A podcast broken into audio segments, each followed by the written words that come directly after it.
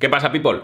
Esta semanica os voy a traer la entrevista que hice con Adrián de la Cruz, el canal de Lobo Nómada, de supervivencia de montaña, un canal que yo sigo desde hace muchos años.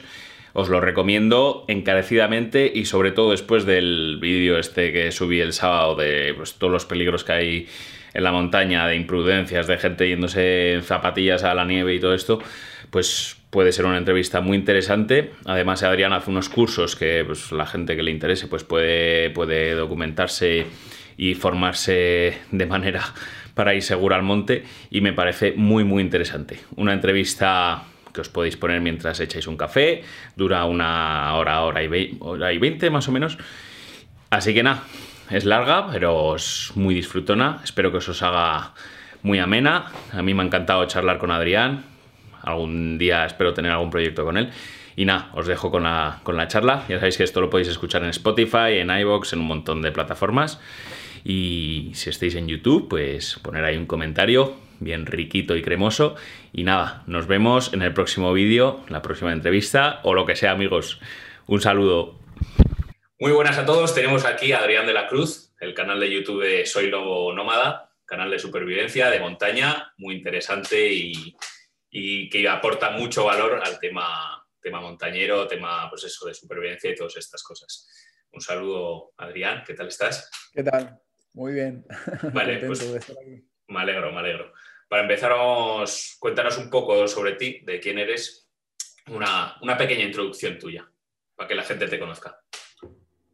Pues sobre todo hablando de lo que hago en YouTube, ¿no? ya que estamos en esta plataforma, llevo varios años compartiendo mis, lo que he ido aprendiendo y lo que lo he ido enseñando a la vez y experiencias también en la naturaleza, ya sea en zonas de montaña o en zonas de bosque o incluso algunos viajes que he hecho por el mundo que pueden ser zonas de, de todo de desierto, de, he estado en el Ártico, he estado en, zonas tropicales y al principio quería sobre todo hacer eso, quería viajar mucho y quería ir mostrándolo.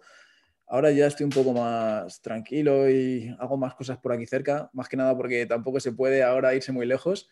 Y, sobre todo eso, lo que has comentado de, de montaña, bueno, la verdad que no suelo ir mucho por zonas de alta montaña, ni suelo ir por zonas de baja montaña, de media montaña, me gustan mucho los entornos de bosque.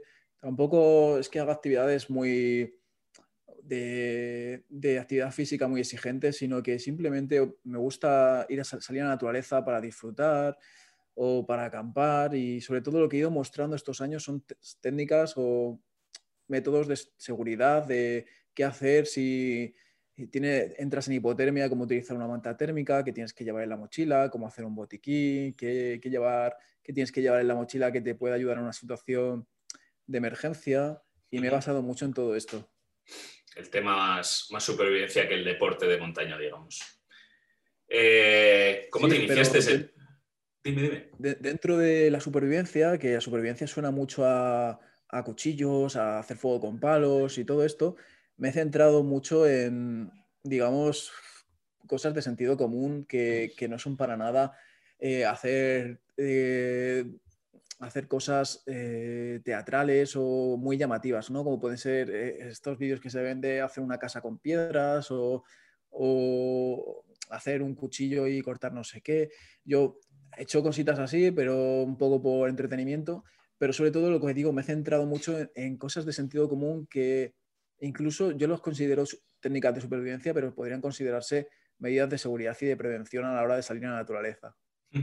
Hombre, yo, estoy muy de acuerdo en que se, den esos valores, más que nada porque aquí, por ejemplo, en el Pirineo, siempre que pues en las épocas de verano, sobre todo verano, es lo más, lo más jodido que hay en cuanto a, accidentes, porque viene tanta gente, tanto turista y quieren hacer desde cosas que no son capaces de hacer físicamente hasta meterse en sitios que, desconocen cómo, progresar. Por ejemplo, tengo algún vídeo de que se meten en una zona de escalada que, es una escalada muy básica, pero lo suficiente como para que tengas que saberla. Entonces, si no la sabes, ya estás incrementando el peligro de la actividad eh, exponencialmente y lo que eso conlleva. Si vas con gente, gente alrededor, los que te tengan que ir a rescatar.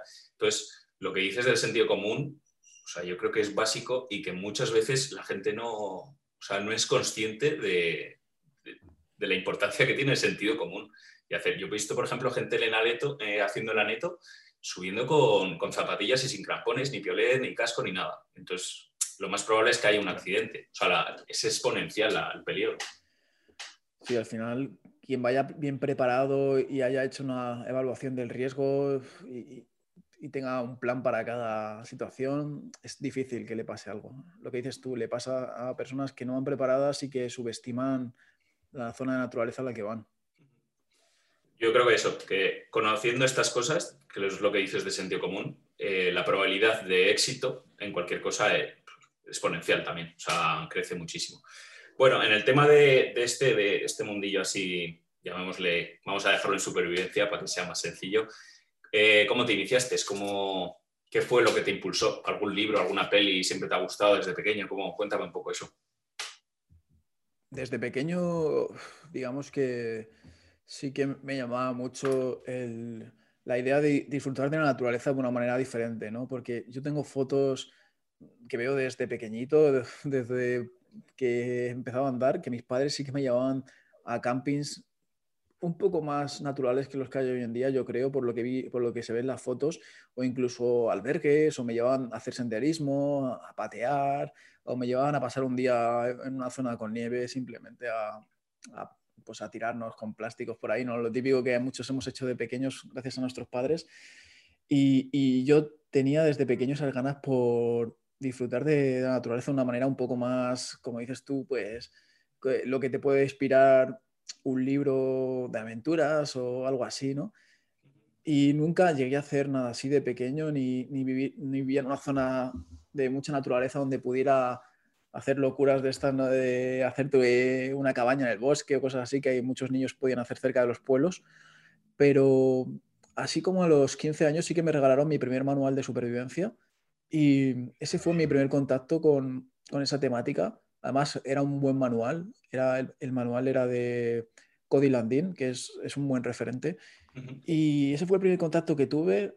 No hice mucho ahí porque tenía 15 años, pero cuando, cuando era más mayor y, empecé a moverme yo solo por zonas de naturaleza, porque tenía coche y lo típico, y esto con 18 años, sí que empecé como a probar muchas cosas. Empecé a, a probar a hacer escalada con gente que sabía más que yo, hacer rappels, eh, hacía rutas de senderismo, hice algo de alpinismo, mm, y hacía como un poco de todo, probando cosillas, hasta que un día probé, eh, hice una formación de supervivencia de un fin de semana y sentí algo como en plan de, Buah, esto, esto me mola mucho más que el resto, todo lo que hacía la naturaleza me gustaba porque estás en contacto con, con la naturaleza y eso siempre mola.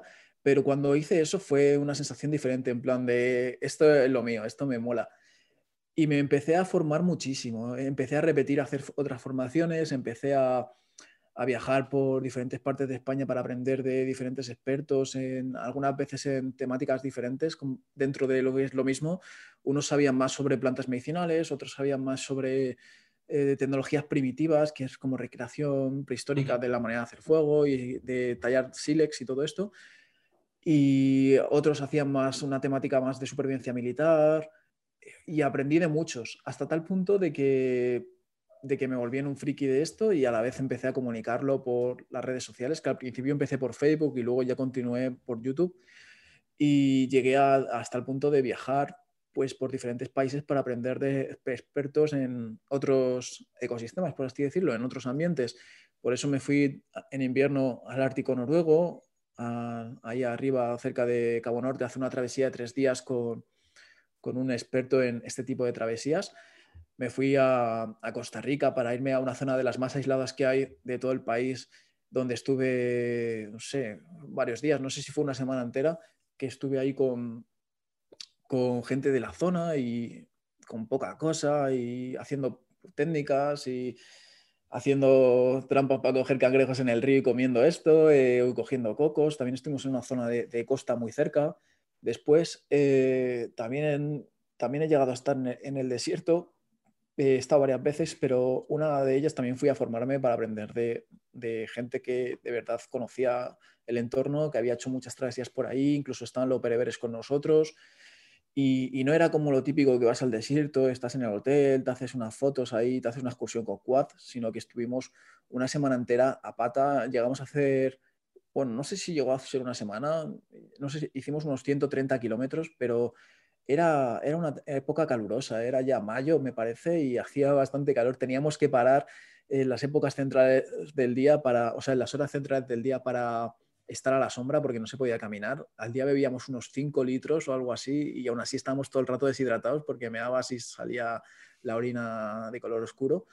Y, y, eso, pues empecé a hacer todas estas cosas y así fue como creé quién soy yo ahora. O sea, durante tu aprendizaje ya ibas compartiendo lo que hacías, ¿no? O sea, no, no has hecho un proceso de X años, X años aprendiendo y luego empezar el, sino ya directamente aprendías algo y lo compartías, ¿no? Sí. Al principio no compartía nada cuando empecé a aprender porque, eh, bueno, porque de hecho al principio cuando empecé a aprender las redes sociales todavía estaban naciendo, mm. pero cuando estaba aprendiendo, de hecho, eh, empecé un canal de YouTube porque me llamó, incluso antes de eso empecé una página de Facebook porque me llamaba el tema de las redes sociales, tenía curiosidad de cómo funcionaba, de cómo era el, hecho de tú compartir algo y que llegara a muchas personas que no te conocían de nada y, les fuera de utilidad. Eh, y como digo, primero empecé con una página de Facebook que no tenía nada que ver con lo que hago ahora, que iba sobre rollo motivacional y no sé qué. No entiendo por qué hacía eso en esa época, pero... Bueno, por probar, me imagino. Sí, me, llamaba eh, la atención y después también empecé un canal de YouTube en el que compartía un montón de, tonterías, de, bueno, tonterías. Por ejemplo, un día, para que te hagas una idea, un día compartí cómo hacía una receta que, me enseñó mi abuela de un estofado y, recuerdo que ese vídeo lo dejé ahí, tenía como 10.000 visitas con el tiempo y, yo flipaba. Y, y hacía cosas así como random porque me llamaba la atención realmente porque me gustaba el mundo de la comunicación, de tú transmitir algo, el mundo de, audiovisual, de grabar, poder grabar, poder editar, poder crear de esa grabación una pieza que, fuera mejor de lo que, lo que has grabado. Ese proceso artístico y comunicativo me gustaba. Entonces, eh, una vez eh, lo pensé y dije, Guau", y bueno, me salió un poco solo porque... Eh, yo compartí algún vídeo hecho, hecho de manera, digamos, entre comillas, personal, para algún foro o algún grupo de Facebook, alguna cosa eh, de la temática esta de supervivencia, mostrando algo de material en plan eh, para poder ayudarles, eh, que yo les conocía y decir, mira, oye, esto funciona bastante bien, igual os va bien, de manera privada, entre comillas. Y, y fue gustando y, dije un día, guau, sí, a mí me gusta el tema audiovisual, que ya me había comprado cámaras así medio buenas y todo. Y, y, me, y me gusta mucho el mundo de la supervivencia que estoy aprendiendo, ¿por qué no junto las dos? Y vaya rollo te estoy contando para explicar no, no, no, esto. No, no, joder. Para eso, para eso eres tú el, al que estoy entrevistando, no yo. bueno, pues cuando junté las dos temáticas, lo que pasó fue que eh, fue muy bien. O sea, ahí me di cuenta de que había dado con el clavo, con, con la clave, porque me di cuenta de que tenía mucha repercusión en YouTube, crecía muy rápido y decía, ¡guau! Y al principio no tenía ninguna intención de hacerlo, de hacer un proyecto de manera constante, sino simplemente subí un vídeo. Mi canal de YouTube por aquel entonces se llamaba como mi nombre, se llamaba Adrián de la Cruz. No tenía ninguna marca personal ni nada, sino como cualquier persona que tiene su canal de YouTube que está asociado a su cuenta de Gmail. Y, yo a lo mejor subía un vídeo cada tres meses o cada varios meses por, por, lo que te estaba contando, porque surgía que a lo mejor hacía una formación y me apetecía grabarla para mostrar el, para compartir ese proceso o que había aprendido algo nuevo y, quería mostrarlo. Y al principio, pues sí, eh, lo que iba aprendiendo lo iba compartiendo a la vez hasta tal punto que años después fue al revés, entre comillas. Lo que hacía era eh, mostraba las formaciones que yo daba o, la sigo haciendo, hasta hace poco hice una, yo doy una formación, la grabo para esos pequeños tips que doy, esos consejos, eh, compartirlos para que los pueda ver todo el mundo, aunque no haya podido ir al curso porque incluso sean de Latinoamérica. Sí, sí, sí. Eh, has dicho que, que, hiciste algo de escalada, rappel y tal. ¿Algo tema esquí, alpinismo, cosas más de este estilo, tanto invernal como estival? ¿Has hecho algo de, de este estilo o te interesa hacer algo así? Pues em, he hecho. Eh, a ver, que estoy haciendo memoria, estoy pensando en varias cosas. Piensa, piensa. Porque, me acuerdo que yo nunca había hecho nada de esquí, ni de snow, ni nada de esto. Y me acuerdo una vez hace ya bastantes años que, por primera vez fui a hacer snow, me caí un montón de veces y pensé, joder, esto es un coñazo, todo el rato te estás cayendo, claro, cuando no sabes. Y, y yo nunca he tenido experiencia en esto, mis padres nunca me han llevado de pequeño ni, ni he hecho nada, solo esta experiencia que tuve, que fueron un par de días. Después de esto, sí que es verdad que hice una travesía en una de estas formaciones que, cuando estaba aprendiendo, bueno, que siempre estás aprendiendo en realidad, pero cuando, cuando estaba muy, muy puesto en que quería aprender de todo, hice una formación eh, que era para ser guía por entornos agrestes, estaba un poco orientada a llevar a personas a otros países, a por zonas que eran un poco más salvajes que lo que tenemos en España. y, y, una parte de esto e, era en, en, un clima invernal, en un clima frío, y nos fuimos a Francia, a la zona de Vercors, que es un parque natural que está en los prealpes, creo, está cerca de los Alpes, y, y, estuvimos allí haciendo una travesía de varios días. No sé cuántos días estuvimos, no sé si tres o cinco, y esta travesía la hicimos con, con esquís de travesía. Eh, con, con, pieles de foca y tal. Yo nunca había cogido unos esquís, o sea que imagínate, y además íbamos con una, con una mochila grande de, muy pesada porque llevamos el equipo para estar varios días en, una zona invernal acampando. Creo que llevábamos pulcas. Eh, sí, sí, llevamos, llevamos. ¿Se dice pulcas? Que ahora no me sabe ni. Eso te iba a preguntar, digo, ¿eso qué es? Las pulcas. Eh, es que, es que ah, me, he liado con un, con un, nombre. Has mezclado dos aventuras. es que estoy pensando ahora en la palabra puco, que es un cuchillo finlandés. Y, y, no sé si es que me he liado con el nombre, que a veces me pasa que tengo un poco de dislexia. A ver, estoy buscando en Google. Pulca. Sí, sí, se dice pulca. Las pulcas son como estos trineos con los que, que tú arrastras. Ah, amigo. Vale, vale. El rollo, los que se ven ahí por el Ártico, que van con los perros y cosas de este rollo. Eh, sí, bueno. Que lo puedes llevar tú o, lo puede llevar un perro. Es que hoy, justo a la mañana, he visto un tío, un youtuber que, que vive, creo que era eso, en Noruega y el tío cuenta, cuenta pues se dedica a ir con los perros por ahí y entonces a veces van dos perros solos que le siguen a él con, él va haciendo snow con cinco o seis perros y otros dos perros llevando un trineo de esos. Y digo, hostia, muy curioso, tío, ese, no me acuerdo cómo se llama, luego te lo paso, es muy curioso ese hombre.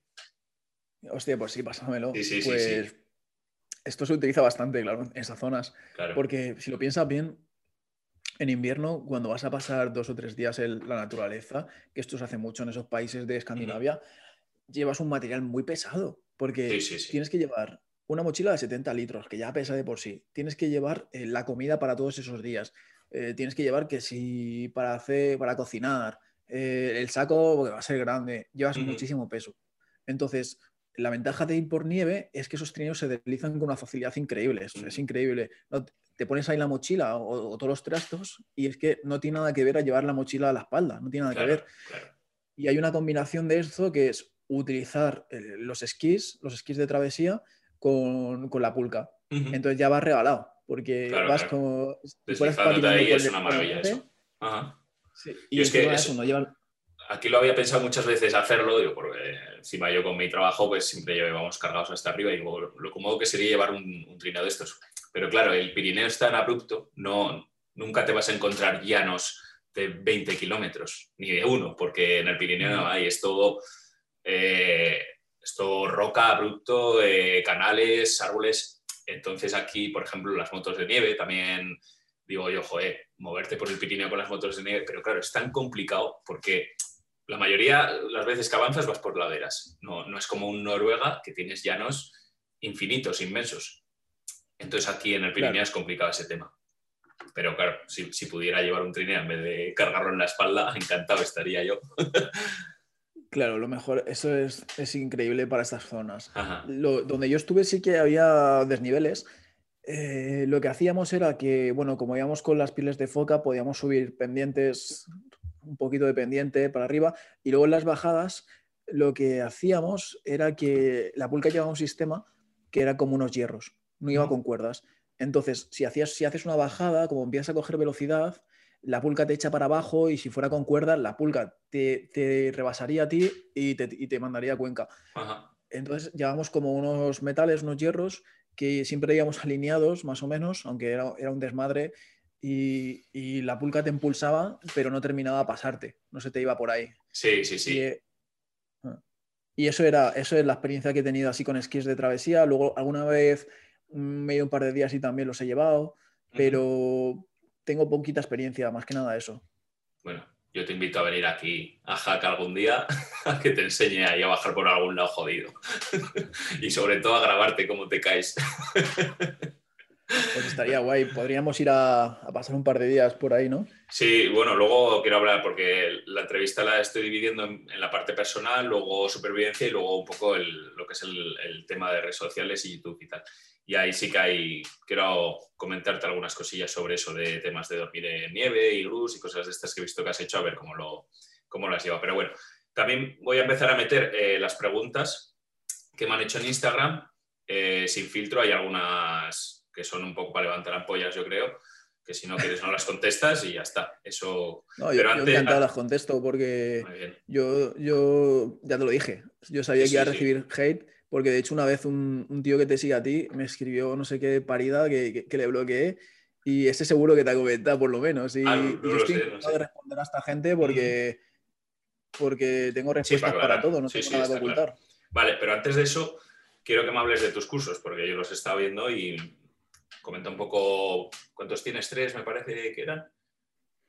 Bueno, ya tengo cinco. Cinco, tengo, cinco formaciones online.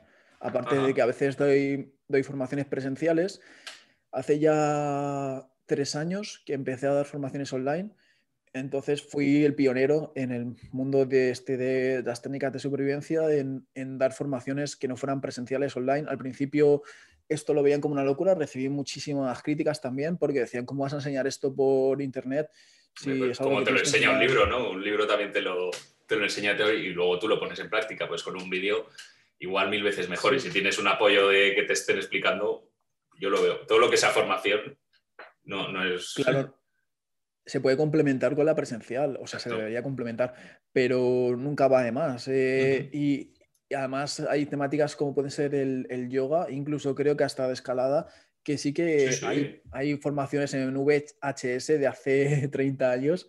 De todo. En, esto, como, sí, ahora mismo sobre todo de todo, porque lo que ha pasado es que ahora después, con esto de la pandemia, sí que ahora han empezado a hacer otros, otros gurús, otros referentes han empezado a hacer sus formaciones online y...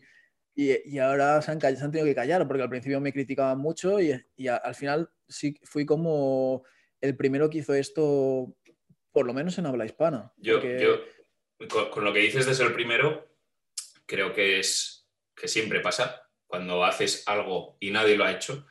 Sobre todo los del sector en el que estás, vas a ser el, punto de mira, porque te estás saliendo de, la, de las reglas establecidas, digamos. Entonces, hacer algo Mm, sí, esto es nuevo, es una formación online que nunca se ha hecho.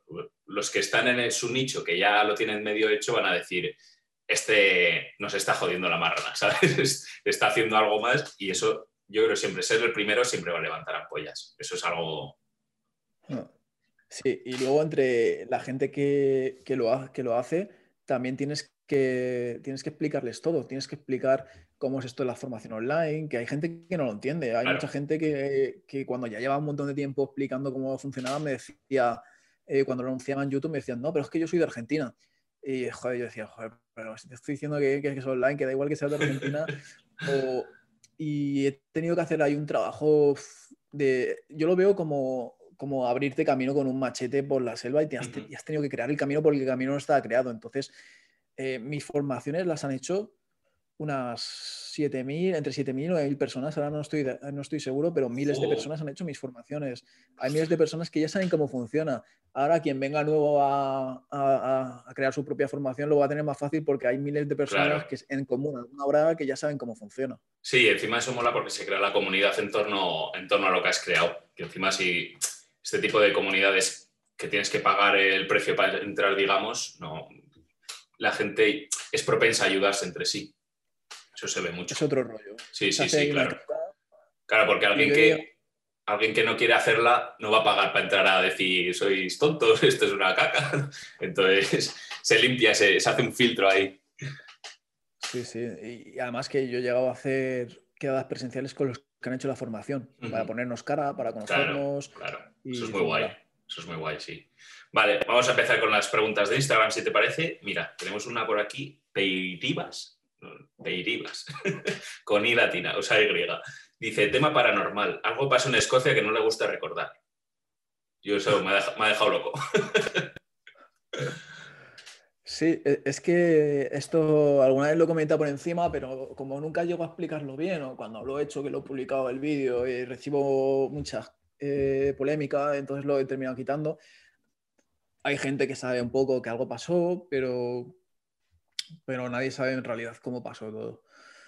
y bueno, fue que yo estaba en Escocia, me metí en una zona lo más aislada que, vi de, los pueblos y eso, por lo que vi por el mapa, vi que no había caminos porque era como, bueno, pues las zonas, esas las praderas que hay por ahí, que te metes como por el medio de, la vegetación que es hierba baja y, llegué a una zona donde había un lago, entonces fui a acampar ahí, pero el, el entorno era muy, era como muy siniestro, no sé me rodeó la niebla en un momento y no veía nada, luego ya se dispersó y, pude seguir caminando bien. Al llegar al lago ya estaba casi de noche y e, era muy, muy creepy, la verdad.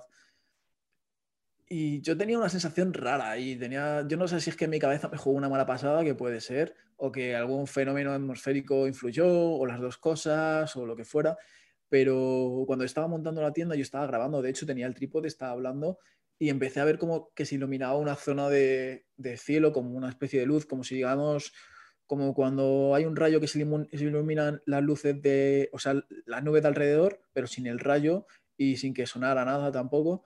Y como que se iluminaban unas zonas, se apagaban, se encendía más cerca. Y esto yo lo grabé y yo me acojoné porque sentía, sobre todo porque sentía como que ese fenómeno como que se acercaba cada vez más a mí como que al, principio lo veía como cerca del lago, luego además yo me sentí un poco ahí como invadido y había dormido muchísimas veces solo en la naturaleza, muchísimas, muchísimas, y siempre yo tenía una sensación de, calma, de, paz, de estar tranquilo, de repente, pues ese día, no sé si es que mi cabeza me jugó una mala pasada o, qué fue, pero yo lo pasé mal, eh, tuve miedo esa noche y, y nada, me metí en la tienda de acojonado también está en una zona muy aislado. Pero, pero o sea, las luces eran como súper lejos y luego venían y de forma, en plan, ahora pasaba un rato y volvía a otra, o cómo, cómo fue eso? Er, era como que no estaban tan tan lejos, sino que, estarían como a 100 metros o, o, 200 como mucho, y cada vez lo veía como más cerca y era como que se encendía una zona del cielo, incluso cerca del lago por donde estaba la neblina, se, encendía, incluso lo veía cerca del suelo, la verdad, y se encendía como muy, muy suave eh, la transición, se apagaba y a la vez que, y cuando se apagaba, esto es lo que yo veía, cuando se apagaba, veía como que se encendía en otra parte, como que se iba moviendo, que es el, la forma de... paranoia, ¿eh, tú? Sí, sí, a, mí no me pareció un fenómeno atmosférico, yo lo vi algo como, porque ya te digo, mira, a, ver si lo puedo hacer un poco con las manos. Era como que se encendía aquí, cada vez se hacía más fuerte, no era muy fuerte tampoco la luz, pero se apagaba y a la que se apagaba, de repente, aquí se encendía. Se apagaba, se hacía más fuerte, se apagaba y de repente cuando se apagaba se encendía en otra parte, como que, como que fuera algo... Sí, sí, que se movía ahora y, hostia, qué paranoia, ¿eh? Qué miedo, y, estaba solo. Sí, sí, estaba solo. Y, el entorno, ya te digo, no ayudaba. Y yo lo grabé esto. Entonces, eh, lo que pasa es que en el vídeo no se ve nada. Se ve todo muy pixelado. Claro, ya era casi de noche. Y la luz era muy tenue y no la, captó, no la captó el vídeo, o yo qué sé. Y lo que sí que se me ve a mí, es a mí asustado. Y alguna vez que esto lo, esto lo llegué a publicar, al poco tiempo de que me pasó, sobre todo se me ve asustado y un poco asustado. Tampoco es que estuviera acojonado, o por lo menos en el vídeo no lo parecía y, yo describía lo que estaba viendo, lo que estaba pasando. Y cuando esto lo, hago público, genera mucha polémica. Y mucha gente diciendo que eso, que metiéndose conmigo y todo esto. Y al final saqué la conclusión y dije, mira, yo no tengo que explicar nada, yo no tengo que compartir nada, y esto no me, va, no me va a beneficiar en nada, van a decir que soy un loco, que soy un colgado o cualquier cosa. Y al final, pues, no he querido terminar de, de compartir eso. Bueno, mira, pues a raíz de eso vamos a entrar. A mí estos los temas paranormales me, me fascinan, ¿eh? me, gustan muchísimo. Solo que como vamos con el tiempo justo, de hecho me están sonando alarmas de aquí.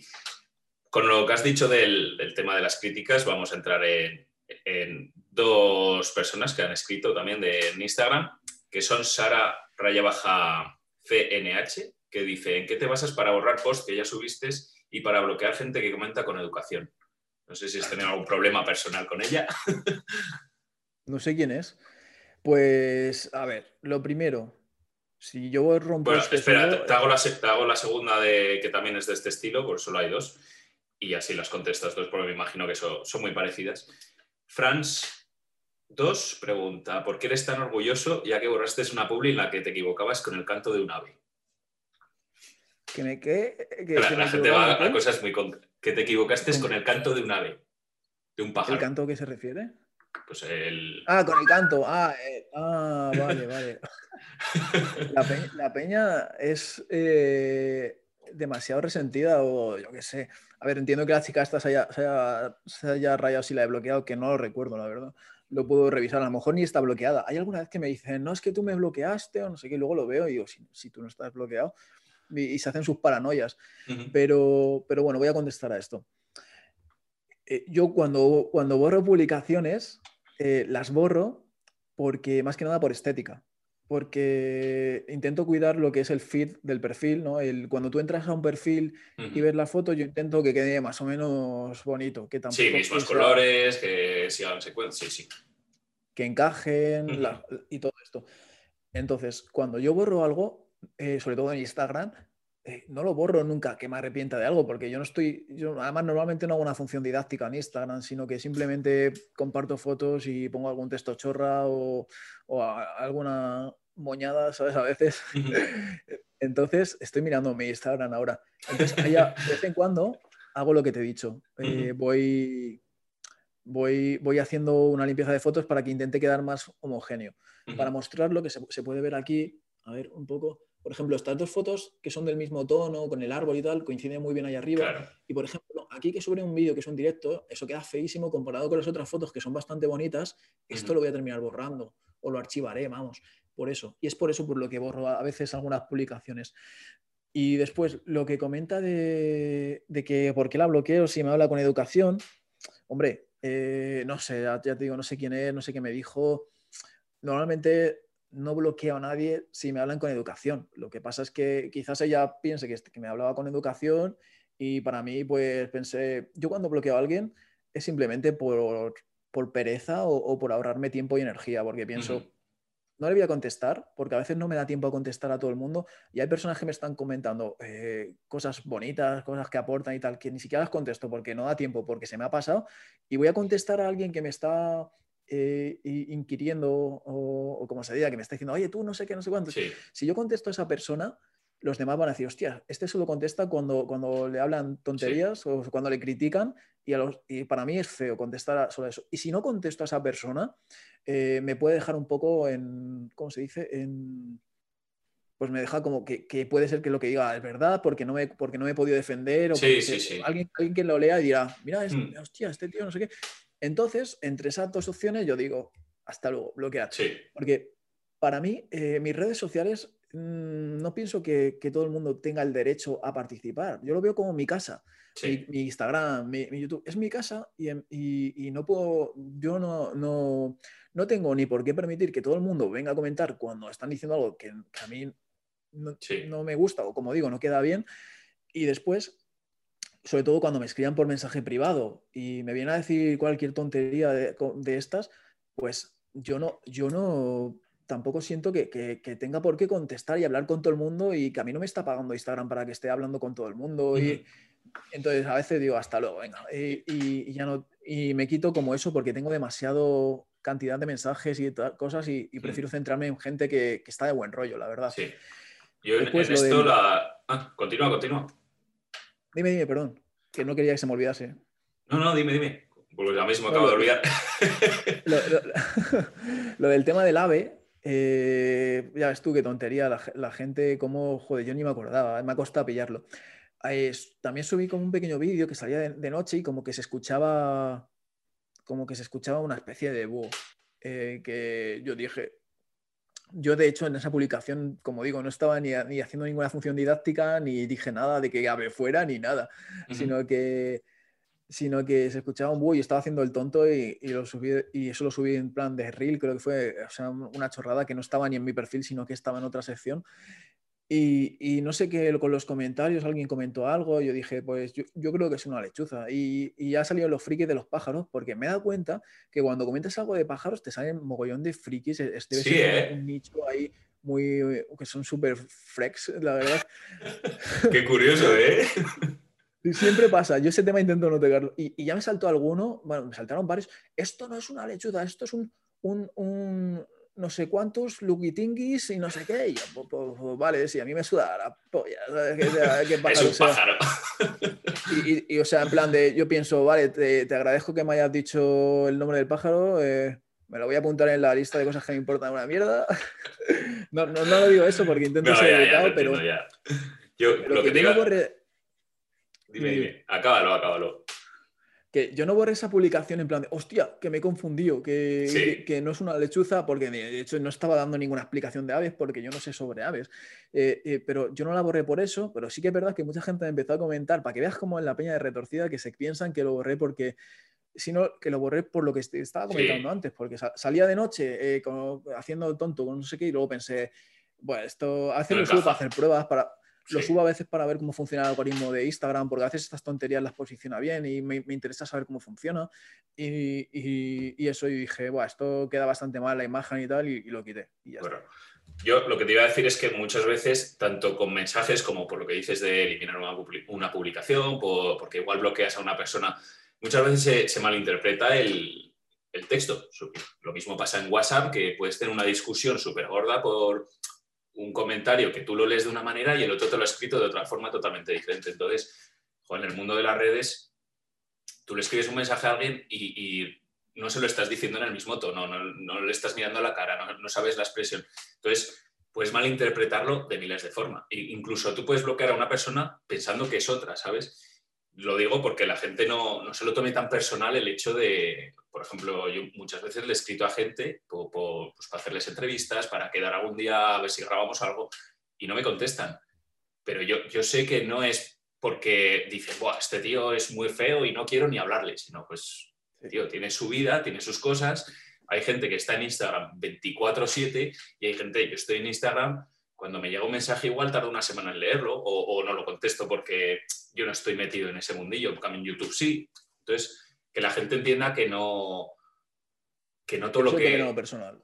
Claro, claro, que no es que si te cae mal, pues igual directamente no te habla y ya está, pero si te cae mal, pues es lo que hay, no pasa nada, el mundo sigue girando.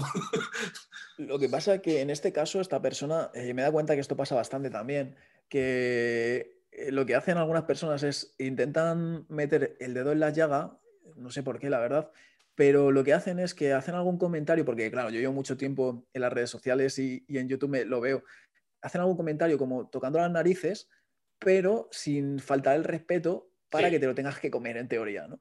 Entonces igual te dicen cualquier cosita y te dicen, ah, pero esto no sé qué, no sé cuándo, cuando tú dices, pero a ver, ¿qué tontería me, está, me estás soltando ahora? Y, no te están llamando su normal ni nada de esto, sino que te lo están diciendo con respeto, pero lo que está diciendo, la idea que te está diciendo es, pero a ver, tío, ¿qué me estás contando? Y luego encima muchas veces lo acompañan al final con un emoticono en plan de la risa así con la gotita aquí, como en plan de, eh, eh, o cosas gilipollas. así. Y, y yo alguna vez sí que cuando, no bloquear a la persona, pero a veces veo comentarios así que digo, eh, lo que te comentaba antes, que si le respondo a esta persona para aclararle lo que me está diciendo, van a ver los demás que están hablando de buen rollo y dicen, mira, este contesta solo a, las boberías. Y, si, si, lo dejo ahí, sí que va a dar pie, porque esto genera a veces que otra persona eh, eso lo alimente y, y, a veces sí que, sí que yo cojo y, borro. Y digo, venga, esto, esto, esto está quitándole, esto está... Eh, sí, no aporta, no aporta valor aquí. O, que está confundiendo a lo mejor a, quien lea los comentarios. Sí. Aunque sea con respeto. Muy bien, vamos a entrar con unas preguntas rápidas. Una película, un libro y una serie. Vamos a, salir del tema personal este de haters a entrar en algo más, más ameno. Vale, sí, sí. Pues una película, eh, no sé qué decirte, la verdad. eh, que sea mi película preferida y tal, es que no, soy malísimo eligiendo, digo, en plan, esta es mi preferida. Ahora me viene a la cabeza las películas de Harry Potter, la verdad. Porque no es que sea un friki de esto. Yo odio Harry Potter, tío. pues era justo ahí. Bueno, pues me, estoy, volviendo a ver ahora la saga completa y, y va a venir a la cabeza, pero tampoco es que sea un friki de Sí, digo que puedes elegir la que quieras, sin, o sea, no que sea tu preferida, sino simplemente una, la última que hayas visto, la que te apetezca. Vale, un libro. me venga a la cabeza. Un libro, pues tengo muchísimos, pero la mayoría de libros no son de, novela, la verdad. Eh, que me venga así a la cabeza. De lo que quieras. Estoy enfrente de la estantería. ya te veo mirar ya. Eh, qué malo soy para estas cosas, tío. Me tenías que haber avisado. coge, el, primero que veas. si no, el primero que te leíste de supervivencia. Bueno, es que yo creo que un, libro interesante, un, libro que de verdad te, te, llegue, pienso que tiene que ser, que no tiene que ser un manual, que tiene que ser algo más, más profundo, por así decirlo. Uno de los primeros libros que me leí fue La historia interminable. Eh, no sé, pues, pues eso es un buen libro. vale, ¿y una serie? Esto ya lo tengo más claro, la verdad que a mí me flipan las series así tipo medievales, eh, pues como Juego de Tronos, Vikings y todo esto. Esas son mis preferidas. Están guapas, la verdad que pepinos de serie. Yo últimamente no veo series, tío, no, no me da tiempo, porque como me pongo a escribir los guiones a la noche, pues, le dejo a mi mujer que se ponga y me, pone cada cosa, tío, de Netflix y, o sea, cosas que no entiendo cómo se han podido gastar dinero en hacer ese tipo de series, tío. O sea, no voy a decir nombres porque seguro que viene gente a matarme. Pero bueno. Vale, eh, en el tema del trabajo actual, como dejaste en la policía y tal, ¿te dedicas 100% a, a tus cursos y a YouTube? Sí, me dedico 100% a esto. Como, te has comentado, pues quien, quien haya escuchado esto se habrá quedado un poco what. Y sí, así se van a tu, a tu, perfil de YouTube a investigar. Hay que crear un poco de hype. Tengo un vídeo que lo explique, pero resumidamente eso, yo, era policía nacional y, renuncié a mi puesto sin excedencia ni nada porque no, no, pude hacerlo así y las circunstancias me obligaron un poco, bueno, me obligaron que ya estaba muy cansado, muy petado y quise dejarlo y, y renuncié a la plaza. Y ahora mismo eh, pues soy autónomo y como tú has dicho, me dedico. Tengo formaciones online he empezado a dar formaciones presenciales, ha sido de forma más habitual, más porque antes a lo mejor daba una, vez al año o cada dos años. Lo que pasa es que justamente con esto de, la situación actual es muy difícil dar formaciones presenciales, así que tampoco es un buen momento. Y después estoy emprendiendo, bueno, que ya lo hice hace años, pero tengo una marca de productos de supervivencia que, que la saqué hace dos años justamente por estas fechas con un cuchillo de supervivencia que diseñé y ahora estoy innovando y estoy sacando otros tipos de productos y esto pues tiene pinta de que va a terminar siendo también otra parte de mi trabajo. Esto para la gente que esté viendo y le interese, seguirlo en Instagram porque ahí es donde más, donde más enseña los... No, está bueno, es lo que hay que hacer, enseñar tu producto, que al final si lo has hecho tienes que mostrarlo al mundo. Vale, hablando un poco por lo del tema de policía, ¿has pensado alguna vez entrar en el ejército? ¿O pues antes de entrar en policía y eso?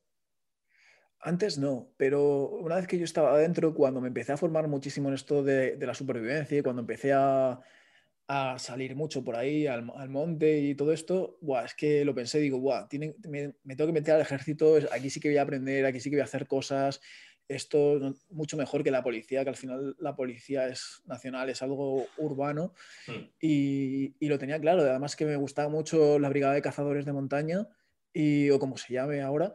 Y, y, lo tenía claro que quería ir ahí o incluso intentar algo de operaciones especiales, de Buenas Verdes, algo de esto. Y, y quería, pensé en pedir una excedencia para meterme al ejército. Y estaba viendo cómo eran las solicitudes y todo esto y, y, lo quería hacer.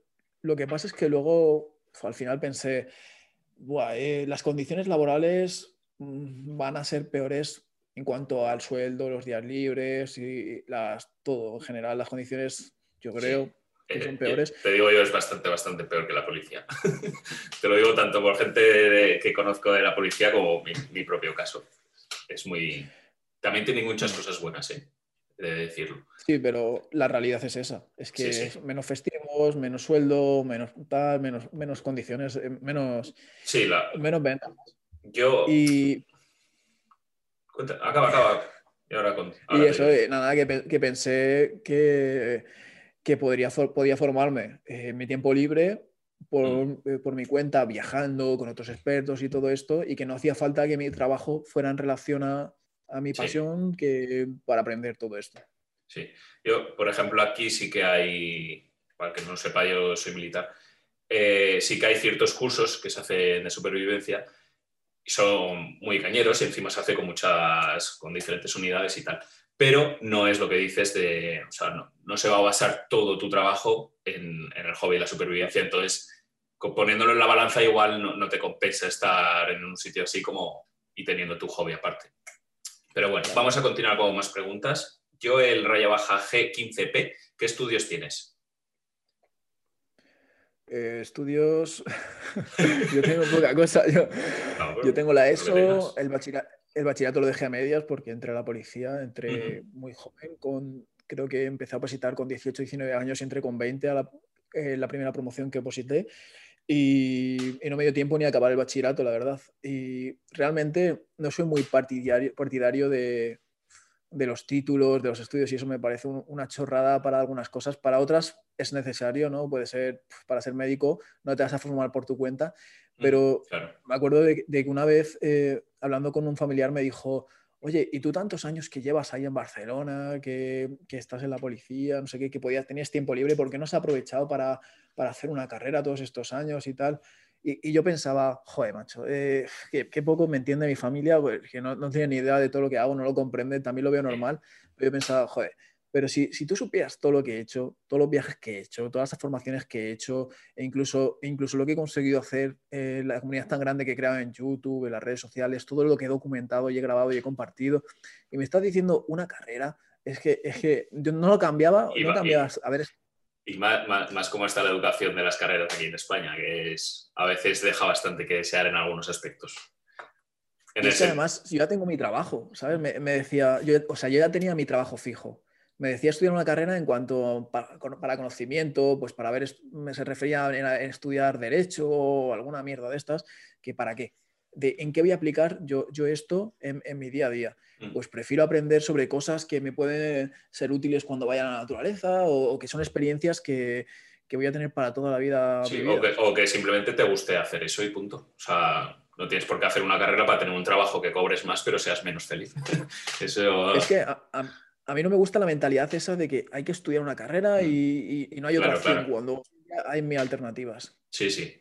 Vale, otra pregunta. Juan Raya Baja Ma, 2403.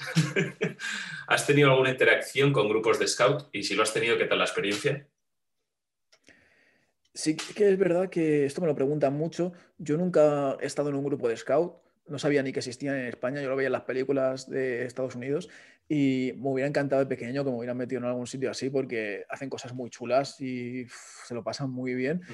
Sí que he tenido una interacción que puedo decir, es que una vez me llevaron a un grupo de scout a, dar una charla, a dar una conferencia y estuve ahí con ellos y vi el rollo y, me encantó. Lo pensé y digo, ¿cómo, mola esto? Eh, me parece muy sano. Es como hacer un, cualquier deporte como el que está apuntado a fútbol, en vez de eso, pues están los scouts o algo de eso, y me parece muy interesante. Yo a, mi hijo, adiós. Coge, coge, tranqui, tranqui. Vale. Porque se puede cortar esto. Sí, sí, lo la edición, ¿no? Sí, sí, sí, no te preocupes.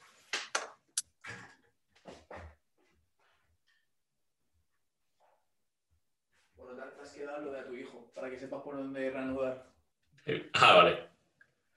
¿Cuánto tiempo tienes? Dos, de, para irme hasta menos cuarto. Sí. Ah, bueno, menos, todavía. menos diez. Joder, todavía tienes tiempo entonces. Pensaba que justo. Espera un momento, tío. Sí, sí, sí.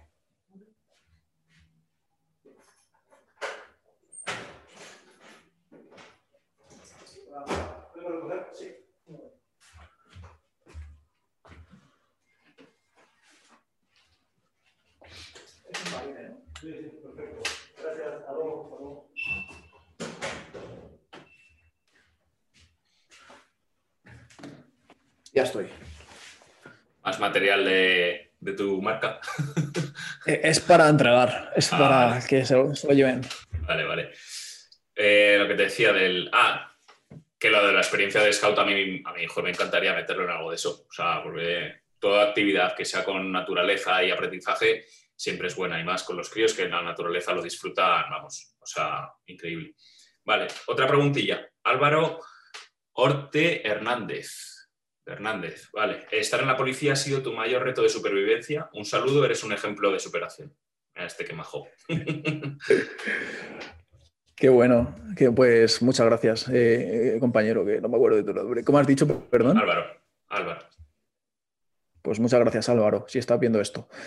Eh, la, verdad que, sinceramente, esta respuesta la tengo bastante clara y, no quiero profundizar mucho, pero he vivido situaciones, no, no, digamos, de situaciones de, un momento, sino épocas en mi vida que he tenido que pasar por, cosas bastante jodidas, yo creo, según como yo lo veo, que esto no lo voy a hacer público yo creo que nunca pero lo peor que he tenido que vivir no ha sido la policía, yo creo. O sea, yo en la mm. policía he, comentado que, viví un acoso laboral y duró años, y porque yo más que nada no me quise mover de ahí, que claro que me podía haber movido y haber terminado eso, pero no quería que, hacerlo así, por una serie de razones. Y, esa no ha sido la situación más jodida que, he tenido que vivir. Y, y, es eso, que al final el vivir estas cosas, el vivir situaciones malas en la vida, lo que te hace es que te entrena un poco también. Es jodido decirlo, pero te entrena para, para hacerte más duro, para sobrellevarlo. Entonces yo cuando ya viví esto en la policía, estos años que me estuvieron eh, jodiendo, por decirlo así, una persona o dos personas, o fueron personas en concretas, no la institución. Fueron personas que me, que me tocó, con las que me tocó trabajar. Y esto pues ya no, ya no era tan jodido como otras cosas que he vivido que sí que han sido peores. Y cuando estás en esta situación, ¿no, pensaste en cambiar de destino? ¿Irte a otra ciudad o algo? Es que esto me lo ha preguntado mucha gente y, todo esto tiene una explicación. Lo que pasa es que yo trabajaba en, una zona, en un destino muy extraño, que lo que suelen llamar un agujero, eh, bueno, o cosas así. En el ejército también hay, Y en ese sitio que yo estaba, estaba contento por lo que era el entorno, porque está en una zona rodeado de naturaleza, aunque estaba muy cerca de Barcelona, está en una zona rodeada de naturaleza y, me gustaba mucho trabajar ahí porque prefería estar ahí que en medio de la ciudad, que al final es donde muchas veces trabaja la policía, en medio de una ciudad. Y eso me tiraba mucho. Aunque estuviera viviendo una situación laboral mala, en cuanto a, a las personas, sí que estar ahí a mí me compensaba. Y luego es verdad también que al final me dejé de estar ahí, al final estaba en otra, en otra zona donde no tenía un problema, un acoso así tan directo, sino que era por, parte de, Es que esto es una movida contarlo. Pero, pero digamos que... Si no quieres contarlo, cuéntese, no hay... No, no, no, es que quiero contarlo de una forma que no, que no meta mucho el, dedo, pero bueno, que yo pensé, eh, ahí, aunque no estaba en contacto directo con ciertas personas, sí que digamos que te hacen como una cruz. Y cuando te han hecho una cruz, no te dejan. Esto, mm, cuando yo hice el vídeo, muchas personas me contactaron que han estado en el cuerpo o que están y que me han comentado que, están viviendo o han vivido situaciones iguales. Y cuando te hacen una cruz y van a por ti, es como que ya no te dejan en paz. Entonces, la única salida ahí sí que es verdad que es irte a otro destino. Esto, esto ya me lo, me lo, comentó mucha gente. Y luego también me dijeron que incluso a veces cuando te cambias de destino, eh, se comunican con los jefes de allí y a veces te siguen un poco... Depende de quién toque, imagino que lo harán o no.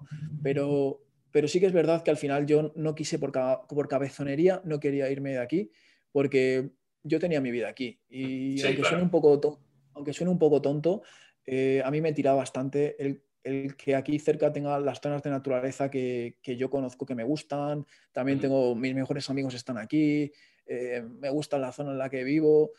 Lo que pasa es que sí que podía haberme ido a una zona cercana, a, una comisaría cercana o lo que fuera, pero para mí todo tenía una explicación de por qué no lo hacía. Y al final, ¿quién me dice a mí que si, no, si me hubiera ido a una zona cercana, no me, no me hubiera seguido pasando esto con otra persona?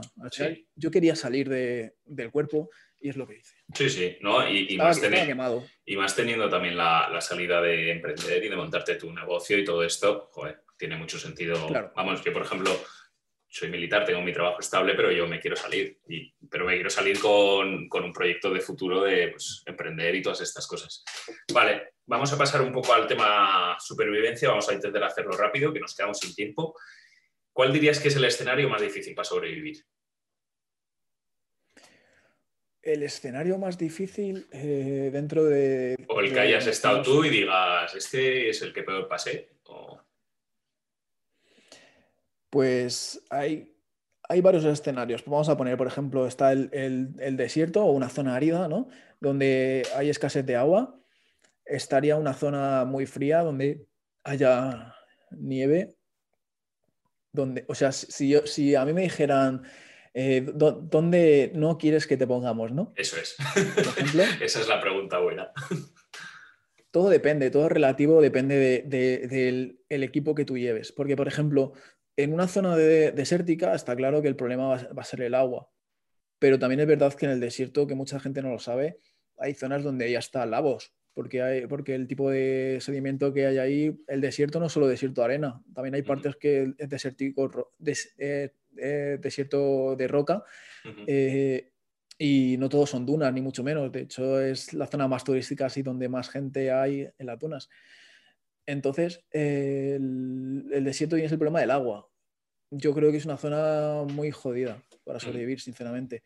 Porque si no tienes agua, si no hay agua, estás muerto. la base fundamental de todo, yo opino igual. Vale, invierno o verano. Y luego, luego en invierno, luego una zona fría, es que, claro, si, ahora, me dices ahora mismo, te trasladamos ahora mismo como estás a una zona fría, pues ahí sí que estoy jodido, porque no necesitas la ropa adecuada. Pero si tú tienes la ropa adecuada en, una zona fría, ahí el, problema va a ser pues, que necesitarás un fuego para derretir la nieve o el hielo y para calentarte.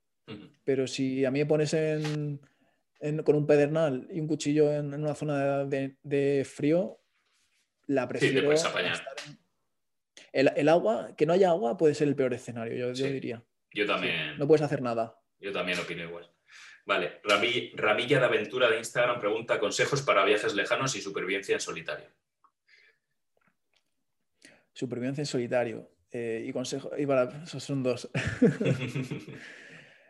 pues para viajes lejanos, yo lo que les recomendaría es que simplemente que se haga una mochila, que coja un billete de avión o, el medio de transporte que sea y que se vaya yendo a lugares y con la experiencia vas, vas, sabiendo cómo moverte, vas aprendiendo sobre la marcha.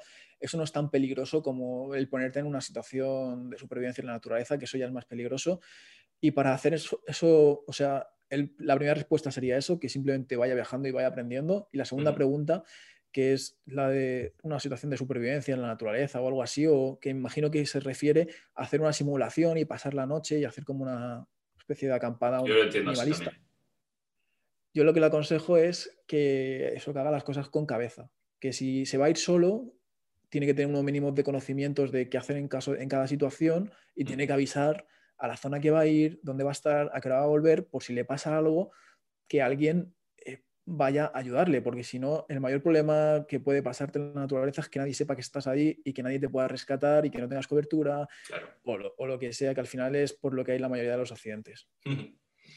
Vale, de todos los viajes que has tenido, ¿cuál, cuál dirías en tema dureza el que peor lo has pasado? No de viaje, sino ya supervivencia que te haya sido dos días o el sitio que digas, no quiero volver a vivir esa experiencia. Me gustó mucho, pero no quiero volver a pasar por ella. pues esto lo tengo claro también. Y, y no sé en cuanto al entorno, porque eh, el entorno, si no hay agua, tú vas a hacer una serie de medidas para ir con agua para encontrar puntos de agua. Si hace frío, vas a ir equipado. Yo en todos los lugares que he estado he disfrutado muchísimo de, la naturaleza, el ver ese cambio de ecosistema, de todos los lugares me han encantado. Pero sí que tengo claro que la experiencia que viví un viaje de este tipo, que no voy a concretar cuál fue, por si acaso alguien viera este vídeo, pero una de, una de estas experiencias que no volvería sería una vez que fui con un grupo y, y, yo no conectaba con el grupo. Eh, eran personas que, que, no teníamos nada que ver y tuve que estar con ellas en una zona de naturaleza donde estás aislado, donde al final es que no te puedes esconder. Yo, yo necesito muchísimo mi espacio, por eso muchas veces voy solo, a veces he ido con un amigo, que también me lo paso muy bien con un amigo, con dos amigos puedo pasármelo bien, pero cuando voy con muchas personas en la naturaleza, con un grupo grande, ya, ya no disfruto tanto. Y encima si vas con desconocidos, mm. que tienes que estar todo el día caminando, todo el día en la naturaleza, todo el día hablando de ciertas cosas que a lo mejor son temas que a ti ni te van ni te vienen, ni te gustan, ni, tal. Yo esa es, es uno de estos viajes que hice así, yo lo tuve claro, dije, yo no quiero más esto. Eh, cuando yo vaya a un, país, eh, a una zona de naturaleza, hacer una travesía, hacer una, escapada, así una aventura, que yo, que yo elija o, que elijamos entre todos quiénes vamos a ir, eh, porque nos conozcamos, porque tengamos algo en común, no que me apunte a, un viaje y vaya con gente random que no sé quién va a ser. Esto es lo donde peor lo puede pasar. Yo, en relación a eso, yo, mira, con lo mismo con la policía, en los trabajos, en cualquier cosa, siempre, siempre he opinado que puedes estar en el mejor trabajo del mundo, cobrando súper bien, con fiesta, con lo que sea, que si la gente del entorno es mala, va a ser una experiencia malísima. Te puedes ir a, a, Bali a ver ahí aguas islas y tal, que si vas con gente que no quieres estar, va a ser una experiencia muy mala. En cambio, estás en el peor sitio, pasándolo mal, sufriendo, sin comida, sin agua, como a mí me ha pasado en el ejército, y estás con gente que, está en tu misma simbiosis, digamos, en esa misma energía, dices, es que todo es, todo, todo fluye, ¿sabes? O sea, puedes estar muy mal, pero tienes un tío al lado que, te alegra el día y mira, pues no lo estoy pasando tan mal, ¿sabes? O lo estoy pasando mal, pero por lo menos me río, ¿sabes? Entonces, yo creo eso de lo que viste desde el entorno personal, súper importante, sí. súper importante. Además que rodearte de gente de que yo también he trabajado en, muchas cosas antes de la policía, porque empecé a trabajar muy joven y eran trabajos esporádicos. Y uno de ellos trabajé de camarero, que, había bastante curro, era muy a saco. Era, yo, de hecho, era simplemente no el que tomaba nota ni nada, el que iba por las mesas eh, dando los pedidos. Entonces tenía que coger la bandeja con una sola mano, por no sé qué, y, y pesaban la, leche y, no paraba. Era pa, pa, pa, pa, caminar aquí, todo esto, aquí, allá, allá. Era, era no es que estuviera picando en la mina, pero pues me pagarían una porquería, yo creo que era una porquería, ni me acuerdo, pero seguro. Y las condiciones eran malas en cuanto al sueldo y todo esto, pero me lo pasaba genial ahí. Me acuerdo que había un buen rollo con los camareros, o sea, con los dos camareros, me lo pasaba increíble. Y, comparado con este trabajo que tenía ahora, el de la policía, que las condiciones eran pues inmejorables dentro de lo que hay en España, casi, en cuanto a estabilidad y, y todo esto. Y y todo lo contrario, es lo que tú dices. Además que años después yo volví a, ese restaurante que ya, yo creía que ni se acordarían de mí. Me reconocí un camarero, me acuerdo que me dio un abrazo, que me cogió, que me subió para arriba, me dijo, vete, me metió en la cocina, todo el mundo súper contento de verme, fue, brutal. Eso mola, eso es de las mejores sensaciones que hay de, pensar que has perdido la conexión con una persona, volver a verla y decir, guau, tío, es como, llevamos cinco años sin vernos y es como si nos hubiésemos visto ayer, tío. Esas cosas molan mucho. Vale, Javier, Javier99 pregunta cómo puedo iniciarme en hacer rutas de máximo tres días haciendo vivac o acampando. Esto yo le aconsejo que se vaya a ver tus vídeos porque tienes un montón de cosas de este estilo, pero si quieres darle algún retoque por encima, más que nada porque es tan pues extenso esto se puede hacer. Bueno, yo lo que le diría a esta persona es que, que no se inicie por hacer rutas de tres días, eh, no sé si se refiere en solitario. Es que mucha gente que me sigue a mí al final se piensa que yo solo voy solo y, mm. que esto es la única manera, cuando en realidad da igual que vayas con un amigo solo. Pero pues, primero le aconsejaría eso, que fuera con otra persona que tenga más experiencia que él, que le fuera enseñando y no tiene por qué ser ya de primeras ir tres, tres días a la naturaleza solo, lo que sea, sino que poquito a poquito pues vaya subiendo el nivel, vaya aprendiendo más, vaya cogiendo experiencia, eh, como digo, vaya yendo con otras personas que saben más y que le vayan guiando en el proceso. Y esa es la forma. Yo lo que dices es eso, de ir siempre con alguien que sepa más que tú. Eso es, es por cursos de formación que gente, un amigo que lleva haciendo alpinismo toda su vida o supervivencia en este caso, lo que sea. Eso tener un mentor, digamos, en eso, yo creo que es la mejor, el mejor consejo que puedes dar, sin duda. ¿eh? Vale, eh, ¿has probado a dormir en iglú? O sea, sí que sé que has dormido en nieve y tal, pero en un iglú real, digamos, solo nieve. Sí, sí, he dormido alguna vez en, una especie de iglú. Ahora que me vengo a la cabeza, estoy pensando en, en una especie de iglú que hicimos que no, no lo hicimos bien porque no estaba tapado totalmente con bloques y todo esto, sino que hicimos como un muro de, nieve y después le pusimos vegetación por encima. De hecho, ahí estaba haciendo una formación que nos pusieron a prueba y éramos seis personas y estamos en, una simulación en la que habíamos perdido tres mochilas por una luz, habíamos podido salir, una pequeña avalancha, habíamos podido salir y tal, pero habíamos perdido tres mochilas y solo teníamos tres para seis personas. Entonces teníamos solo tres sacos y tuvimos que dormir ahí en esa especie de, de iglú, al final no había nada sintético, era todo natural, era nieve y, vegetación. Y teníamos tres esterillas para seis y teníamos tres sacos para seis. Por lo tanto, lo que, lo que hicimos fue abrir los sacos, ponérnoslos como si fueran mantas y, con medio culo al aire porque la esterilla no había para todos. Y eh, me estoy acordando de esa vez, alguna vez más he hecho algo, algo así, he dormido en una especie de iglú. No, he llegado a hacer uno así guapo, guapo, la verdad, que me gustaría. Y, lo que estaba comentando, que es en esa situación, pues, pasé frío, pasé bastante frío porque al final, si el saco lo tienes abierto, no está haciendo nada, eh, prácticamente no sirve para nada. Las es una manta. Que y, menos incluso que una manta, porque no es como mm. una manta en tu casa, estás a lo mejor a, cero grados o, bajo cero. Y, si, tú no te encierras en el saco, tu temperatura no rebota y no hace nada. Es que, es que no hace nada. Y, pasé bastante frío ahí, dormíamos haciendo la cucharita y Yo he tenido unas cuantas de esas. Pues lo del iglú, eh, este invierno no sé por el tema de hombro, pero si, si quieres, yo te invito aquí, hacemos uno. Por encima nosotros en el ejército, en vez de hacer el iglú haciendo una cúpula, digamos, o sea, poniendo bloques, lo que vamos es una ladera y en la ladera hacemos un agujero. Hacemos, y aquí, esto es la ladera, imagínate, hacemos aquí el agujero, metiéndote por dentro, y luego le haces otro agujero hacia arriba para tener siempre la, un poco de, ventilación. De ventilación y una, todo una Cueva, una cueva de nieve. Una cueva, una cueva. Le llamamos iglú, pero es una, es una cueva de nieve. También se pueden hacer, hemos hecho iglús, pero claro, ponerte a cavar en medio de una ladera es muchísimo más rápido que ponerte a hacer bloques y, ordenarlos, como construir una casa o hacer un agujero. Es más práctico, sí. Esto no, lo he hecho y lo quiero hacer. y encima, se hace por el, por el tema táctico, que no es lo mismo tú mirar al horizonte y no ver nada o ver un pequeño, un pequeño bloque o alguna cosa, que ver una estructura elevada que, se, que rompe con, la, con el paisaje, digamos. Entonces se hace por esos dos tipos de esos dos temas. Vale, Parra de Instagram, Parrandalus, pregunta, este es muy amigo mío, siempre pregunta, lo agradezco desde aquí. ¿Para cuándo una jornada de supervivencia conmigo? Entiendo que quiere decir conmigo, no con él. Pues lo que tú decías, lo que me has comentado, a mí me parece guay. Ya no solo por la idea de hacer este globo o esta cueva de nieve, sino pues por conocernos en persona, que no es lo mismo que no es lo mismo que por aquí o hablar por Instagram, que llevamos un tiempo hablando, y también por estar en la naturaleza, estar en el monte, en la montaña y hacer alguna cosilla, a mí me molaría. Así que ya me estás invitado. A ver cuándo. Genial, porque pues eso, ahí tienes mucho, mucho monte.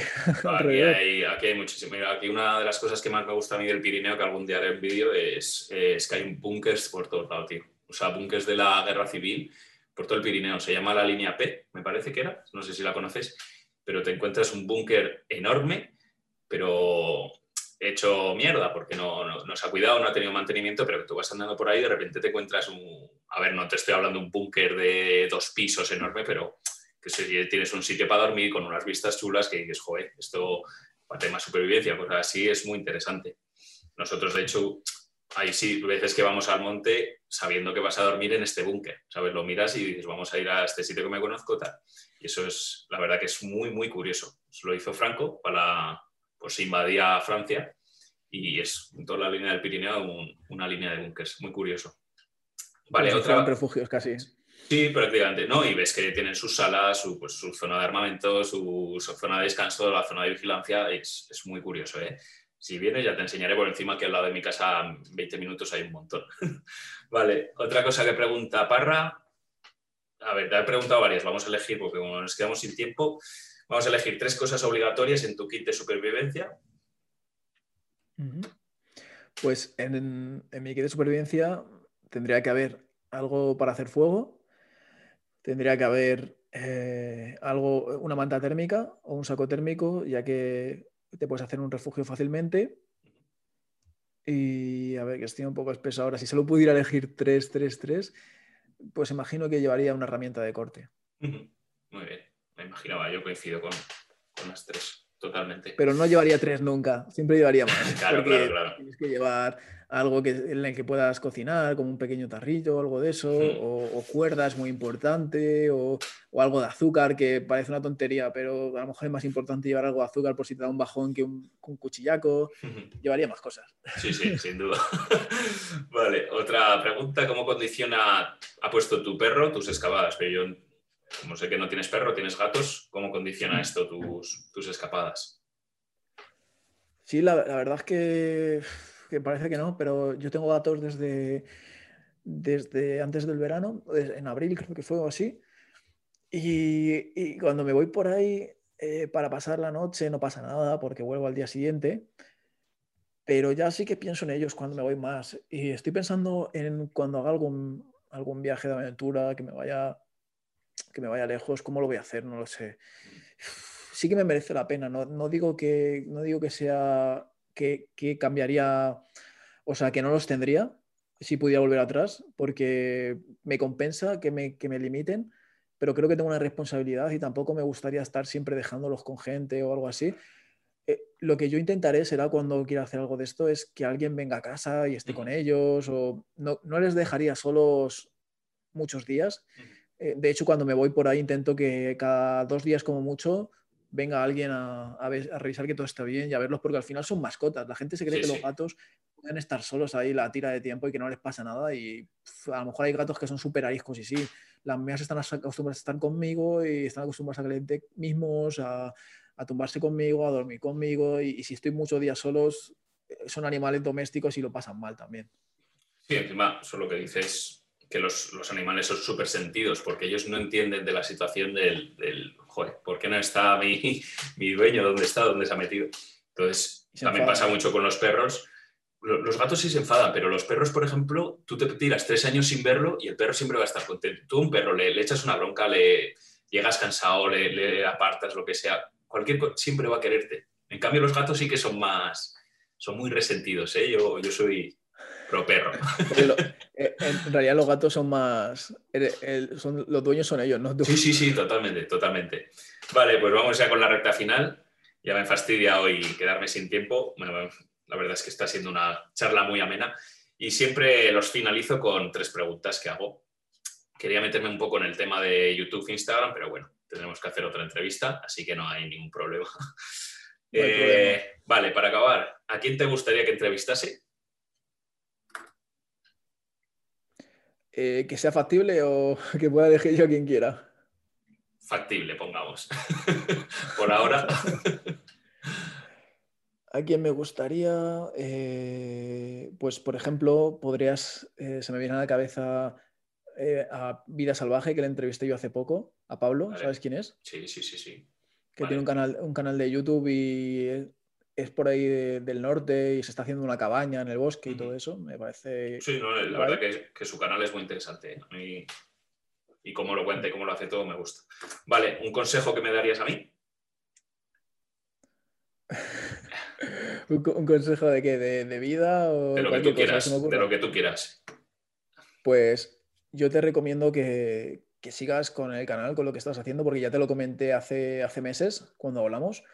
Ya han pasado meses. Te dije que, que le veía muchísimo éxito, que le veía futuro, o sea, que, lo, que le, le- lo veía, lo veía claro y ya lo verás. De hecho, desde que hablamos hasta ahora has pegado un, un cambio brutal porque yo veo que, que los vídeos tienen más visitas, que tiene más engagement, que, que el proyecto lo veo más consolidado y, y yo veo que lo haces genial, tío. O sea, Muchas Tú ahora gracias. mismo, eh, tío.